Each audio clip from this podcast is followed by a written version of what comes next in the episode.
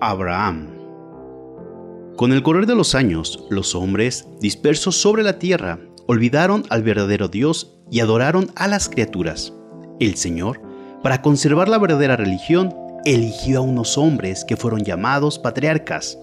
Los hombres vivían entonces muchos años.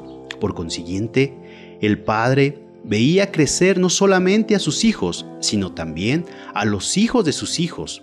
Hacía que su numerosa familia conociera, adorara y sirviera al verdadero Dios.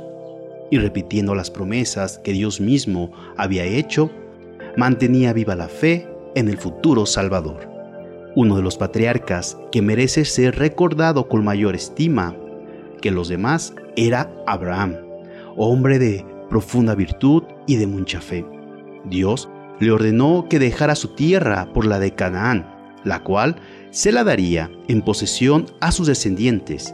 Le prometió además hacerlo padre de un gran pueblo, diciéndole, cuenta las estrellas del cielo, si puedes, así será numerosa tu descendencia.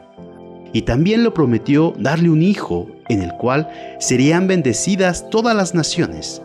Abraham creyó y obedeció. El Señor le hizo esperar por largo tiempo al Hijo, el cual debía descender un gran pueblo, pero se lo concedió. Cuando este Hijo era ya un adolescente, Dios le ordenó a Abraham que lo sacrificara. Sin embargo, Abraham nunca dudó de que Dios mantendría su promesa. El hijo prometido fue Isaac. De su descendencia salió el pueblo hebreo y nació el Salvador que trajo al mundo entero la redención y los beneficios de la verdadera religión. Reflexión.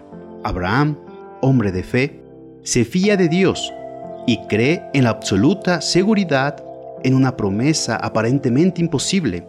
El ejemplo de Abraham nos lleva a esperar con toda esperanza y a buscar nuestro triunfo en Cristo.